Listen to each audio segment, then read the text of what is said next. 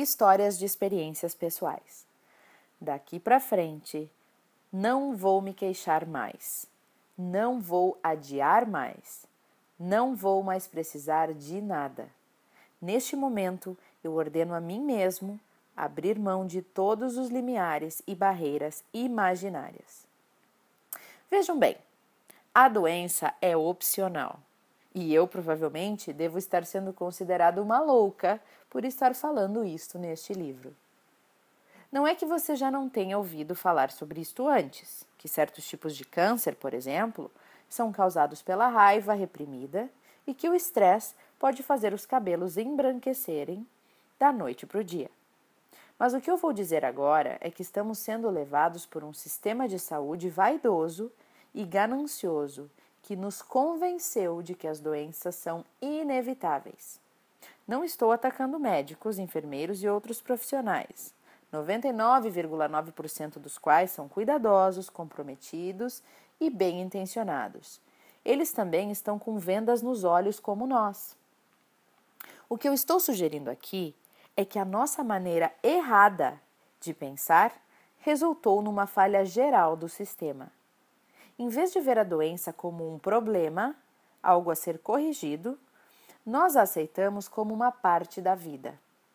Todos concordamos com as regras estabelecidas que dizem que não podemos escapar das doenças e que as doenças são naturais e parte da vida, não é mesmo? A maioria de nós não pode sequer imaginar uma saúde perfeita. Há muito tempo, os nossos cérebros estabeleceram esse falso padrão de percepção. Uma vez que pensemos que não podemos fazer uma determinada tarefa, como, por exemplo, eh, desobstruir uma artéria, informamos ao nosso cérebro que ele não pode fazer isso, e ele, por sua vez, informa os órgãos e aos músculos. O vírus da nossa consciência limitou a habilidade de usarmos a sabedoria dos nossos corpos. Hum. Mas a nossa crença na inevitabilidade da deteriora, deteriora, deterioração do corpo parece real porque acreditamos que ela fosse real por muito tempo. O Dr. Alexis Carrel, um médico francês vencedor do Prêmio Nobel, demonstrou que as células podem ser mantidas vivas indefinidamente. A pesquisa dele provou que não há razão para as células precisarem degenerar. Jamais. A educação que recebemos é que não temos nenhum poder, que não sabemos de nada.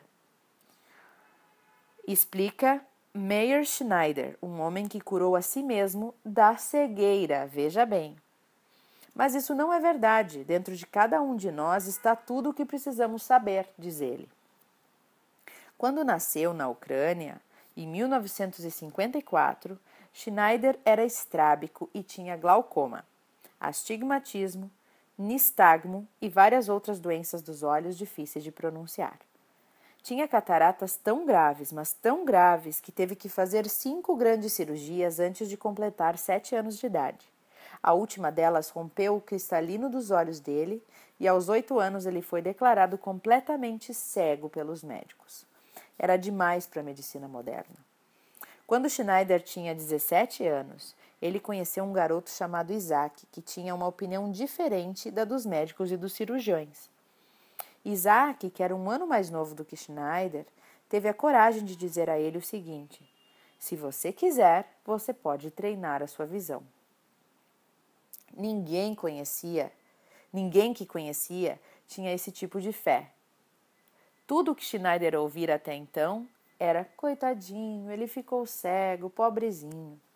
A família de Schneider, como toda boa família e solidária, tentou fazer com que ele não se criasse, que ele não criasse muitas expectativas para não se forçar, não se frustrar.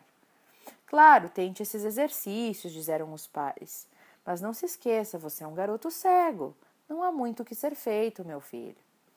Num ano, como Isaac previu, Meyer começou a enxergar. Não muito no começo, mas o suficiente para acreditar que talvez aquele garoto de 16 anos soubesse mesmo mais do que os médicos que o classificaram como cego e inoperável. Com o tempo, Schneider recuperou a visão e era capaz de ler, andar, correr e até mesmo dirigir. Hoje, ele orgulhosamente possui uma carteira de motorista e trabalha num centro de autocura. As pessoas cegas, diz ele, ficam ainda mais cegas por não esperarem mais ver. Elas são aprisionadas numa categoria. Além disso, ele não podia entender por que uma ideia encorajadora como aquela soava tão estranha para a maioria das pessoas. Quando Barbara Streisand, uma menina, era menina e morava no Brooklyn, ela se apaixonou por filmes. Queria se tornar uma atriz de cinema glamurosa.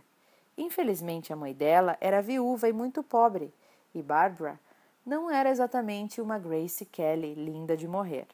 Qualquer orientador educacional teria aconselhado que ela seguisse um objetivo diferente. Afinal, querida, você tem um nariz desproporcional. E além do seu nariz desproporcional, bem, uh, como é que eu posso dizer, né? Isso é uma forma meio um, chato de dizer. Você quer ser uma atriz e é como é como um macaco querer entrar numa escola de medicina. Sim, disseram isso para ela. Mas a intenção de Bárbara era tão forte que acredito que ela tenha manipulado as circunstâncias a seu favor da única forma que podia manifestando uma voz maravilhosa que a levou ao estrelato primeiro na, na Broadway e depois nos filmes. Revire os olhos e me chame de louca, mas o fato é que ninguém mais na família de Bárbara sabia cantar. Ninguém tinha talento musical nenhum.